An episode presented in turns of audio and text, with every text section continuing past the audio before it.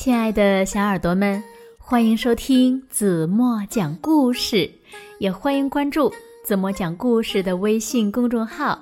我是子墨姐姐。又到了听故事的时间了。那今天故事的主人翁呢，是一只大青蛙。因为天气实在是太热了，这只青蛙呢又太渴了，它呀一口气把河里的水。全都喝光了，它是凉快舒服了。那其他动物们该怎么办呢？大家也很渴呀，该冷落它、诅咒它，还是惩罚它？这些呀都不是。大家最后齐心协力想到了一个好办法，终于把问题呀解决了，让水呀从青蛙的肚子里。吐了出来，那这又是一个怎样好玩有趣的故事呢？让我们快来一起听一听吧，请听故事：青蛙只能吸一口。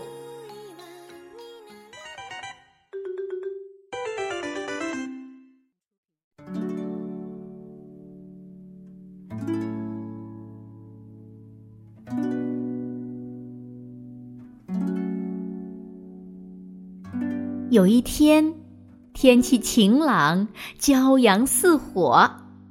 青蛙先生对青蛙太太说：“哎呀，如果不马上喝口水，我都要渴死了。”于是呢，他用竹管从自己的水坑里吸了一大口水。啊，爽，好爽啊，太爽了！他索性吸干了整个水坑，可是呢，他还没有喝够，于是他吸干了另一个水坑，最后把小溪也吸干了。可是青蛙还是觉得渴，于是他干脆吸个不停。他吸干了大水坑之后，又吸干了整条河。后来，他把大坝和井里的水也吸干了，甚至蓝色的大湖也滴水不剩。不过呀，他没有吸干大海，因为咸咸的海水不合他的口味。动物们呢，可一点儿都不觉得好玩儿。泥水坑里的鱼和鳝鱼开始感到害怕了，喜怒无常的鳄鱼也开始发脾气。青蛙，把水还给我们！他们嚷道。可青蛙呢，一言不发。大象想洗澡，豹子也渴得要命。马上把水还给我们！他们吼道。青蛙还是不说话，连吭都不吭一声。它喝了那么多水，肚子胀鼓鼓的，都胀到嗓子眼儿了，所以开不了口。花草树木。也很快的开始枯萎，动物们都渴得发狂，当然了，它们呀也气得发疯。我们得召开会议。狮子说：“马上开。”于是呢，所有的动物们都来到了大荆棘树下开会，大家一致同意。必须让青蛙开口把水吐出来。狮子首先出招了，我用爪子挠它，它会疼得大喊大叫，到时候水就会从它那张愚蠢的大嘴里流出来。狮子想，可惜呢，它的运气不好。青蛙尽管挺着大肚子，但还是很灵活，没等狮子逮到它，它就躲开了，一头扎进了芦苇丛。变色龙的计划没那么暴力。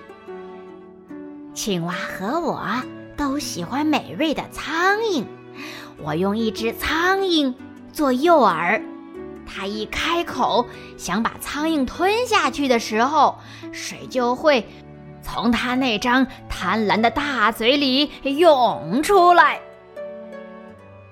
但是青蛙喝的实在是太饱了，对苍蝇呀。压根儿都没有兴趣，它看都不看苍蝇一眼。变色龙呢，只好自己把它吞了下去。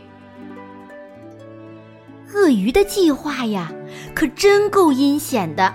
他打算编个故事，说有几十只小青蛙被一只凶恶的鳄鱼吃掉了。无论哪只青蛙听到这种事，都会眼泪汪汪的。只要它一张开那张哀嚎的大嘴，动物们就会有水了。但是呢，这个计划呀也失败了，因为青蛙压根儿就不听鳄鱼说，它连看都不看鳄鱼一眼。我要抓住这个流氓！火药味十足的乌鸦嚷道：“我会侮辱他，咒骂他，说他的坏话。他不开口为自己辩解，我就不罢休。只要他一张开那张愚蠢的大嘴，你们大伙儿就能把水夺回来了。”乌鸦又骂又嚷，不停的说青蛙的坏话。但是青蛙呢？觉得这好没意思呀！他竟然竟然竟然在骂声中睡着了。潜水坑里的鳝鱼姐妹这会儿可担心起来了，因为再过一两天，所有的泥水呀都会变成黏糊糊的泥巴块儿了，到时候它们都会没命的，这毫无疑问。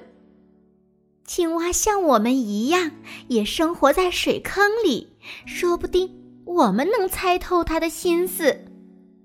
他们说道：“他们呢，在青蛙的身边扭来扭去，一会儿潜到它下面，一会儿又游到它的上面，一会儿从它的背上游过去，一会儿又缠住它的脖子，一会儿呢，还钻到它的胳肢窝里。”青蛙抽动着身子，又抖又跳，太痒了，它简直忍不住要笑出声来了。一开始呢，它只是微笑，接着它咯咯的笑，到最后它开始放声大笑，水从它那张大笑的嘴巴里咕嘟咕嘟的冒了出来。青蛙笑得太厉害了。水流很急，它再也合不拢嘴了。至少在最后一滴水流出来之前是这样的。现在呢，每一滴水都回到了原来的地方，大伙儿现在又有水了。很快的，草原上所有的动物都恢复了快乐和平静，它们可以在原野上吃草。也可以在树荫下休息，还可以在河里凉快。以后呢，每当大热天，青蛙想喝水的时候呀，马上就会有动物用坚决的口吻提醒它说：“嗨，青蛙，只能吸一口哦。”好了，亲爱的小耳朵们，今天的故事怎么就为大家。讲到这里了，非常好玩有趣的一个故事，对吗？那今天留给大家的问题是：是谁最后想了一个好办法，让青蛙把水吐出来的？如果小朋友们知道正确答案，就在评论区留言告诉子墨吧。好了，今天就到这里吧。明天晚上八点半，子墨还会在这里。用一个好听的故事等你回来哦。你一定会回来的，对吗？如果小朋友们喜欢子墨讲故事，不要忘了在文末点亮好看，因为你的每一个好看都是对子墨最大的鼓励和肯定。好了，就到这里吧，轻轻的闭上眼睛，一起进入甜蜜的梦乡喽。晚安，好梦。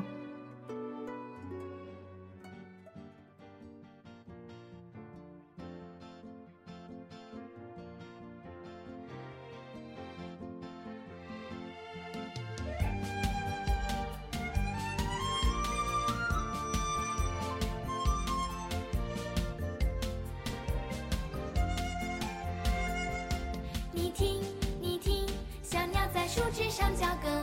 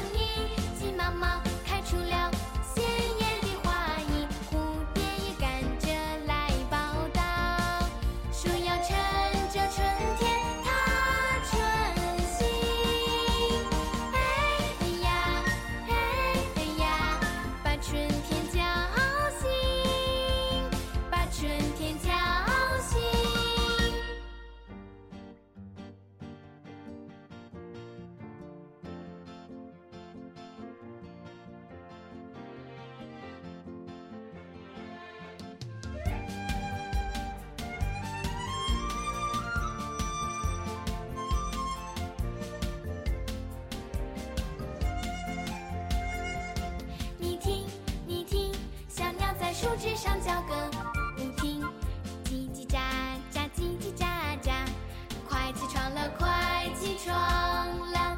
你听，你听，小雨在屋檐上敲个不停，滴滴答答，滴滴答答，快出发了，快出发！